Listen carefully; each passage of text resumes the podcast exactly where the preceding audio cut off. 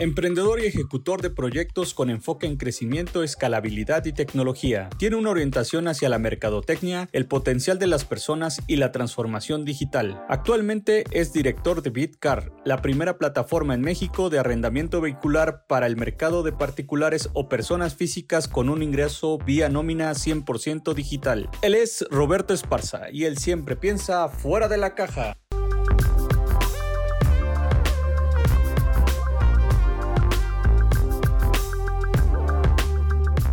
Bienvenido, Roberto.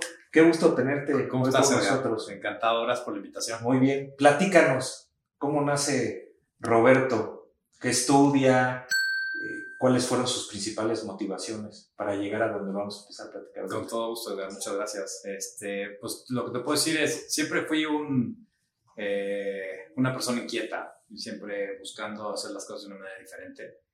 Creo que calza muy bien tu, tu podcast y el nombre de tu podcast con lo que siempre he tratado de hacer en mi vida profesional, buscar hacer las cosas de una manera diferente.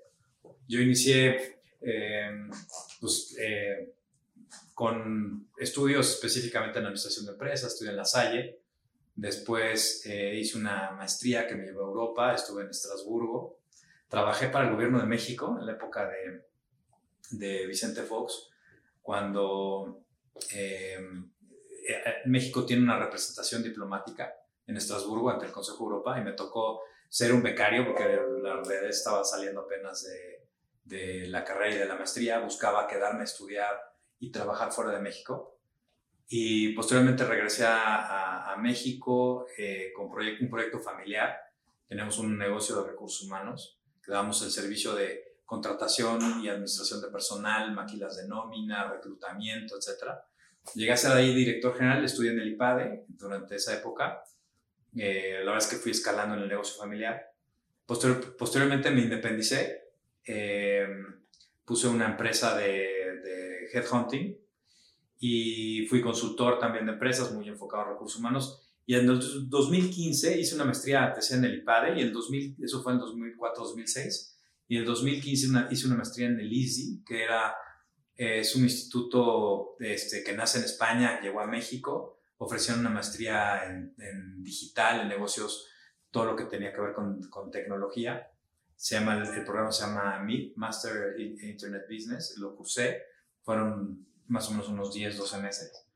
Muy padre, y ahí empecé a ver el potencial de, de evidentemente, de, de, sobre todo mi pasión de lo que me gustaba la tecnología, lo que quería después dedicarme, o sea, como que un, una reconversión profesional. Y me empecé a dedicar a temas de tecnología, eh, mucho creando tecnología, desarrollándola y desarrollando modelos de negocio enfocados a, tecnología. Entonces, un poco ese es como que el, background que, que, tengo desde el punto de vista académico y profesional. Platícame, aparte de todo lo que nos has comentado ahorita, ¿cuándo realmente te metes a todo el tema fintech? ¿Qué fue lo, que detonó o cuál fue tu primer proceso para meterte en fintech y cómo está el fintech en México hoy en día? Es un sector súper dinámico en México, como tú lo conoces muy bien. Eh, tomamos, de, de hecho, de, de, fintech esta idea de hacer el proceso cada vez más sencillo y más fácil para los usuarios, eh, en donde ahorita platicaremos un poco de lo que estamos desarrollando, pero eh, el término de listec nace mucho de ahí, todos, todos, los sufijos tech están hoy de, moda, ¿no? O sea, desde PropTech, FoodTech, este, InsurTech y todos esos modelos de negocio que se han transformado y se han orientado mucho hacia la parte digital. Entonces, eh, toda esta parte de FinTech, tuve la oportunidad de desarrollar una plataforma eh, que te daba anticipos de nómina a los empleados y que podías, a partir de una aplicación móvil, podías solicitar el, el, adelanto de tu nómina y tuvimos la fortuna de poder este, desincorporar y vender ese negocio. Y también participé en otro, en otro proyecto que tenía que ver con el uso de tu tarjeta de crédito. Y ahí fue cuando, para, para poder solventar los gastos de tu pyme, y ahí fue donde realmente me adentré al tema de, de fintech. Eh, y con todo el background que tenía yo de desarrollo de tecnología, fue que pude eh, y estoy al día de hoy em, creando proyectos específicamente ligados a, a, la digitalización, a la transformación digital, sobre todo en un corporativo muy grande como es eh, y financiero como es Gen Capital de México. Oye, Roberto, sin duda la pandemia potencializó absolutamente todo.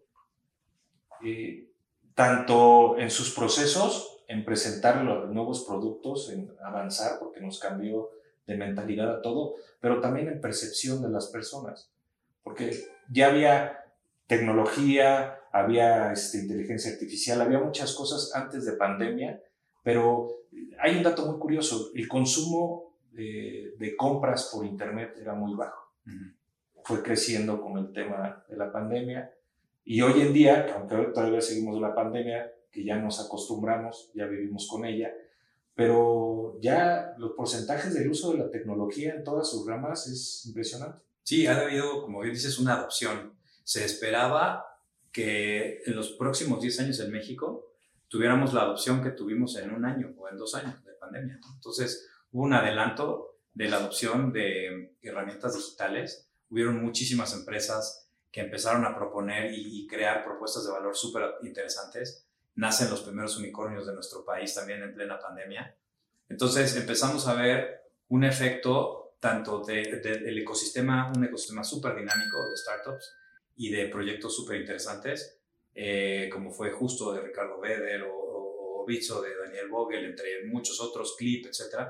Entonces, y muchos de ellos fueron específicamente en, la parte de fintech, ¿no? Fintech como que fue el primer gran paso en esta creación de unicornios y muchas empresas están eh, evidentemente evolucionando y entendiendo muy bien al consumidor, porque yo creo que lo, lo, lo, lo, más importante de lo que está sucediendo hoy en la dinámica del ecosistema es poner todo tu desarrollo, toda la experiencia, todo tu conocimiento del sector, etcétera, en, eh, en el centro pones al usuario. Y a partir de poner al usuario en el centro, es donde empiezas a descubrir sus hábitos de consumo, empiezas a generar mucha información que a partir de la tecnología pues puedes realmente solventar y solucionar problemas que le duelen al consumidor final. Se da por el tema de las necesidades ¿no? que tiene cada consumidor. Hoy todavía seguimos en un extraordinario este momento para invertir en, en, fintech. Yo creo que sí, seguro, seguro que sí. O sea, creo que el, los, los, proyectos que hemos visto hoy eh, existen eh, más o menos cerca de 50 empresas que han sido recientemente autorizadas por la Comisión Nacional Bancaria para operar como fintech, ¿no? En toda la regulación fintech, que como sabemos nace en marzo de 2017. Entonces hoy tenemos dos grandes vertientes, las instituciones de, de, pagos electrónicos y las de, digamos, las que hacen una recolección de, dinero eh, a partir de instrumentos que generan una cierta colectividad, que son esas dos grandes vertientes de la ley FinTech. ¿no? Entonces, tienes un marco regulatorio que ha impulsado, que ha ayudado mucho a la creación de estas empresas. La más reciente eh, eh, fue Swap, una empresa que también tuve también la oportunidad de conocer de cerca y, increíble el equipo que, fundaron, eh, el equipo fundador y el proyecto que hicieron. A partir de WhatsApp puedes hacer pagos, etcétera. Es que muy, muy padre su propuesta de valor. Eh, hoy la compró Clip. Hoy es una, es una operación que se consolidó y se, se dio a conocer hace más o menos unos 15 días. Entonces tienes un dinamismo que de las mismas fintechs creadas al inicio, de, diría de hace unos 8 años para acá, empieza a ver también cierto dinamismo donde empiezan unas empresas a comprarse entre otras para evidentemente tener una posición en el mercado cada vez de mayor ventaja y de mayor relevancia ¿no? para el usuario final. Qué bien, Roberto. Ahora es momento de entrar en materia. ¿Cómo nace y qué nos puedes platicar de Bitcar?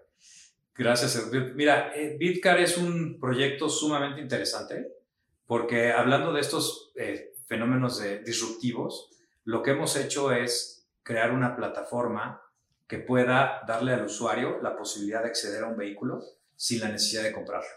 Entonces, en Bitcar estamos, es una plataforma 100% tecnológica que mm, nace de un proceso de transformación digital de TIP México, que TIP México es una empresa que tiene más de 25 años en el mercado, dedicada al arrendamiento de activos productivos, principalmente de trailers, tractocamiones, flotillas de autos, y, brindas, y ha brindado el servicio a empresas durante este tiempo y ha sido líder en su sector para, para las compañías. Viendo este, justo este tema que platicamos de la evolución digital de los negocios, vieron la oportunidad de ofrecerle también servicios de arrendamiento, pero a personas físicas. Eh, personas físicas que reciben un salario, personas físicas que tienen, em, digamos, eh, que trabajan para una empresa. Entonces estamos dirigidos hacia un segmento del mercado de personas físicas que tienen estas características de ingresos, pero justamente lo que ofrece es que a partir de la tecnología tú puedas explorar un vehículo. Tenemos más de mil marcas y modelos cargados en nuestra plataforma en bitcar.mx. Puedes ver las plataformas, los autos que tenemos, las especificaciones de los vehículos. Tienes un cotizador que te permite ver eh, cuáles son los precios que tenemos de los productos. Tenemos tres principales productos. Leasing, que es, digamos, una renta básica. Luego tienes renting, que es una renta que te incluye ya el mantenimiento preventivo del vehículo. Y luego tienes la opción también de comprarlo. En México, ahorita platicaremos de ello, de la mentalidad que hay sobre la propiedad en vez del uso, pero vemos una notoria, eh, un cambio muy importante en el mercado y en el consumidor eh, automotriz y en general, de irte hacia a usar las cosas en vez de tener, ser tú el dueño de las cosas. Eh, por eso que estamos creando un producto que se llama Rent to Buy.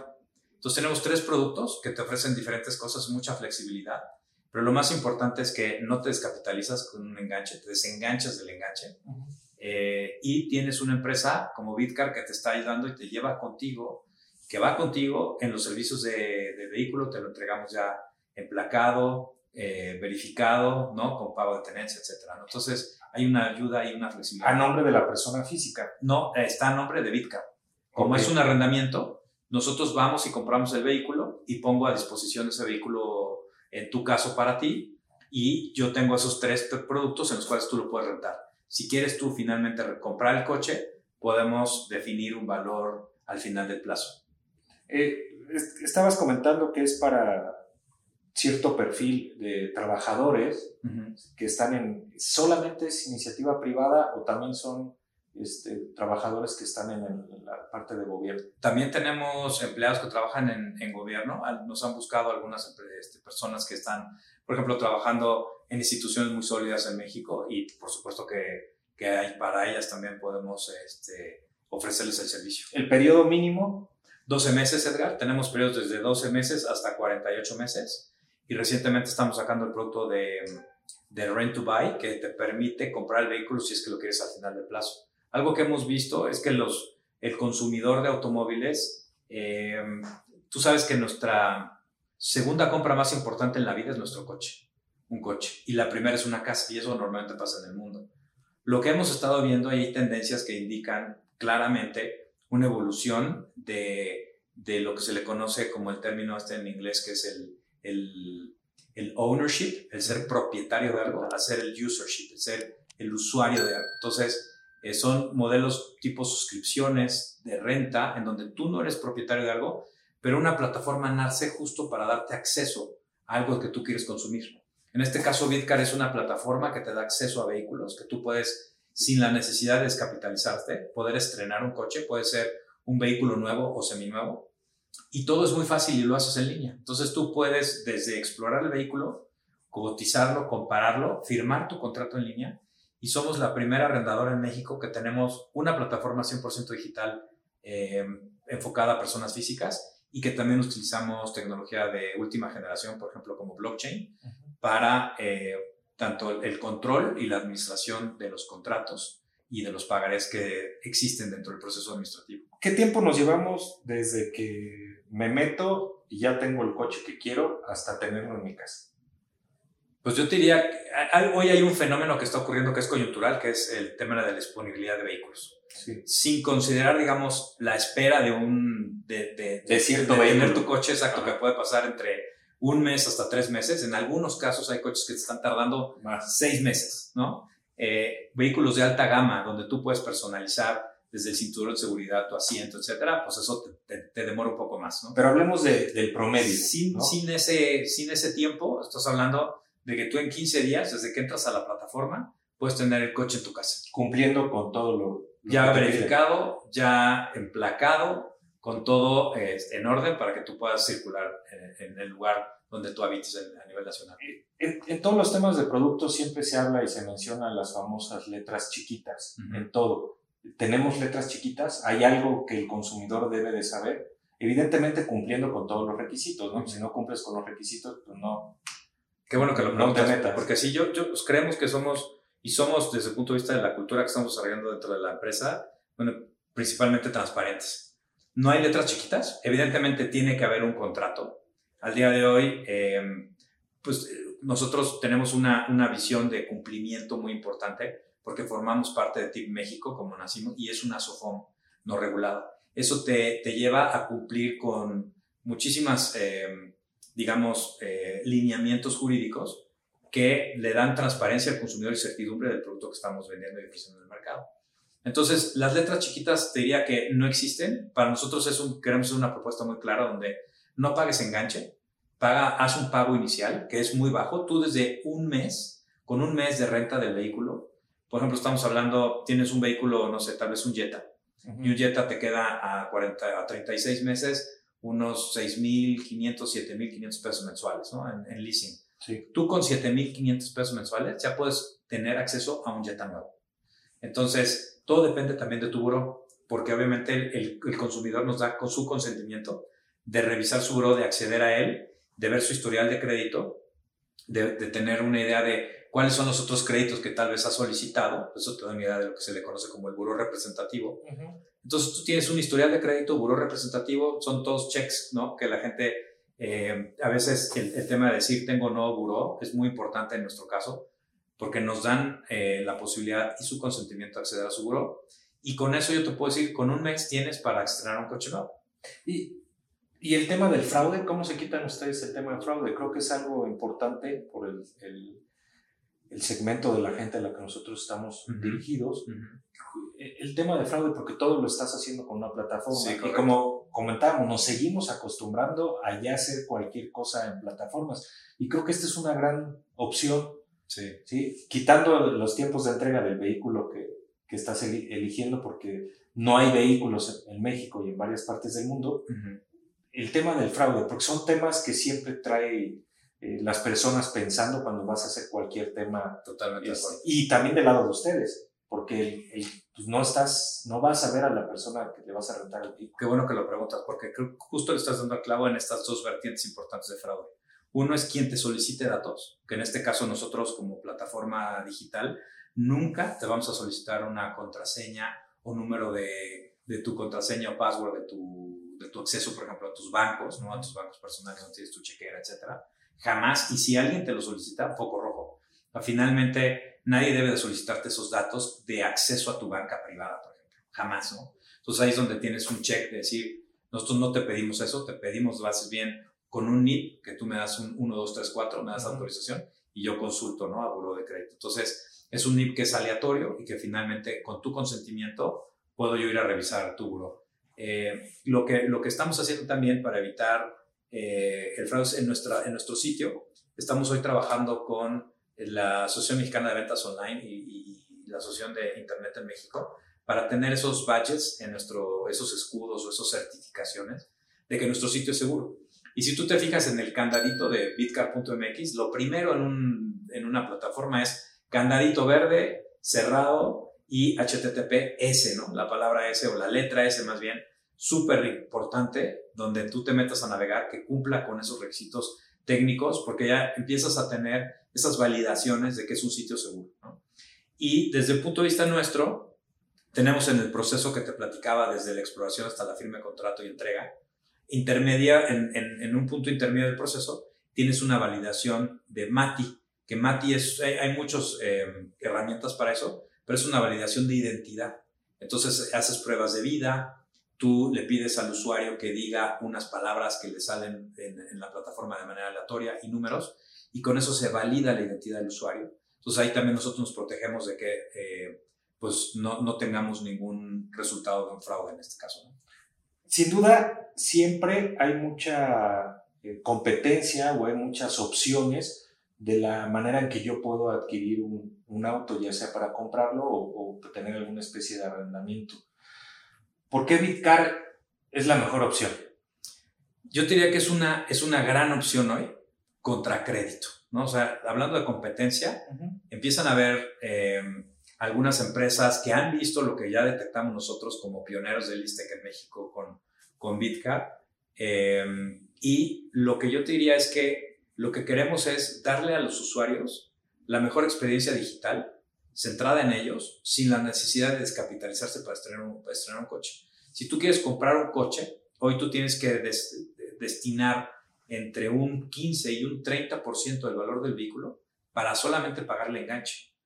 Y finalmente tienes que ver quién te va a dar un crédito para terminar de pagar ese 70% restante. Que, muchas veces el problema es el enganche. Correcto. Puedes cumplir con la mensualidad, pero se complica el tema del enganche. Correcto, Edgar. Entonces, lo que nosotros estamos haciendo es ayudar a nuestros usuarios a que estrenen un vehículo, sea nuevo o seminuevo, sin la necesidad de pagar un enganche. Entonces, tú imagínate que con una renta que puede llegar a ser el 3%, ¿no? Este, el 1 o 2% del valor del vehículo, en vez del 30, tú ya estás estrenando un coche. Entonces, es una gran ventaja y es uno de los impactos que plantea Bitcar, de, los impactos concretos que tenemos como propuesta de valor. Uno de ellos es la parte económica. No tienes la necesidad que de, desembolsar una gran cantidad de dinero para poder tener acceso a un vehículo. Cuando yo estoy confiando en ti en el resto del plazo y finalmente tú tienes la opción de, poderlo comprar. Otro impacto que, que, vemos muy claramente en nuestra propuesta de valor es el ecológico, porque tenemos bonos verdes asociados a nuestra renta. Entonces, si tú tienes un auto de combustión interna, eh, nosotros todo el tiempo estamos, digamos, generando contaminantes, ¿no? como individuos, como personas, como empresas. Y algo que estamos viendo en Bitcar es ayudar al medio ambiente a disminuir y a neutralizar la huella de carbono con bonos verdes que tenemos dentro de, nuestra, nuestros, de nuestro producto. Otro impacto te diría que es el social, la movilidad, ¿no? Permitir que las personas puedan acceder a un vehículo y tener la manera más fácil y más eh, y menos exigente de, de, efectivo para poder estrenar un coche. Yo creo que hay algo que se están preguntando todos los que nos están viendo y es, ¿qué pasa si mi auto falla? ¿Me lo cambian? y cuánto tiempo es el trámite para el cambio del auto, porque tú sabes que hay autos o lotes que traen ciertas fallas por algún tipo de chip o alguna situación.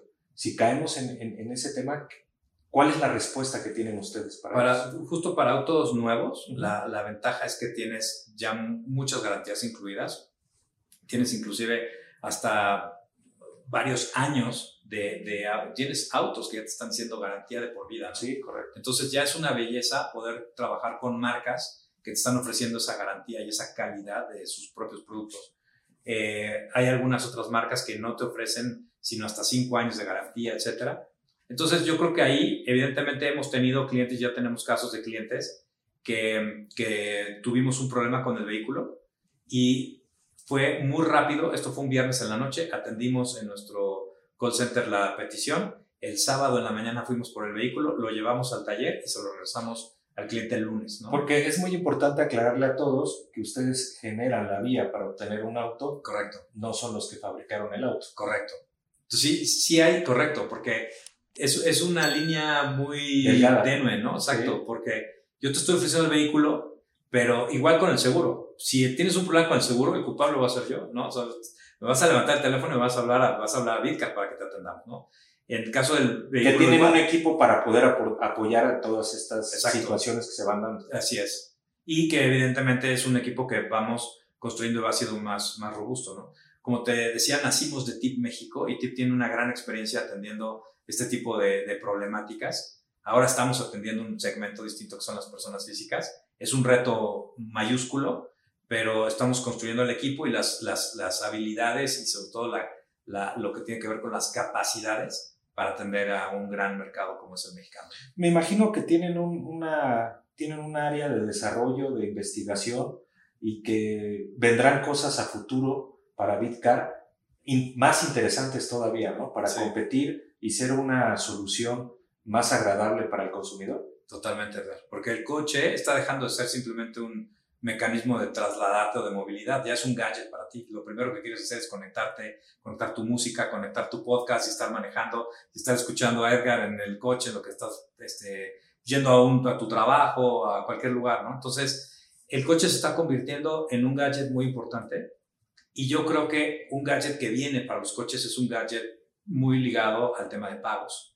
Tú imagínate que puedas tener dentro de los servicios de tu coche un wallet que ya te cubra gasolina, mantenimientos, casetas. Y hoy tenemos distintos instrumentos que te permiten tener acceso a eso, pero creo que la transformación del sector va mucho en eh, ofrecerle al usuario, que somos los conductores, acceso a formas de manejar cada vez más fácil, atendiendo no solamente el manejo, sino situaciones alrededor del manejo. Roberto, ¿qué recomendación le darías a las personas que, que, nos están viendo cuando quieren emprender un negocio, quieren generar un desarrollo y a, veces nosotros mismos nos autosaboteamos o, nos caemos porque a la primera no nos salió bien? ¿Qué, qué recomendación les podrías dar con la experiencia que tienes? Pues yo, yo creo que recomendaciones son, son muchísimas, muy amplias. Creo que lo que, creo que, lo que más debemos de considerar es em, tener muy claro cuál es el problema que quieres atacar y atender, ¿no? O sea, tener, porque a partir de ahí determinas todo tu, tu propuesta de valor. Y la propuesta de valor se va construyendo en el tiempo.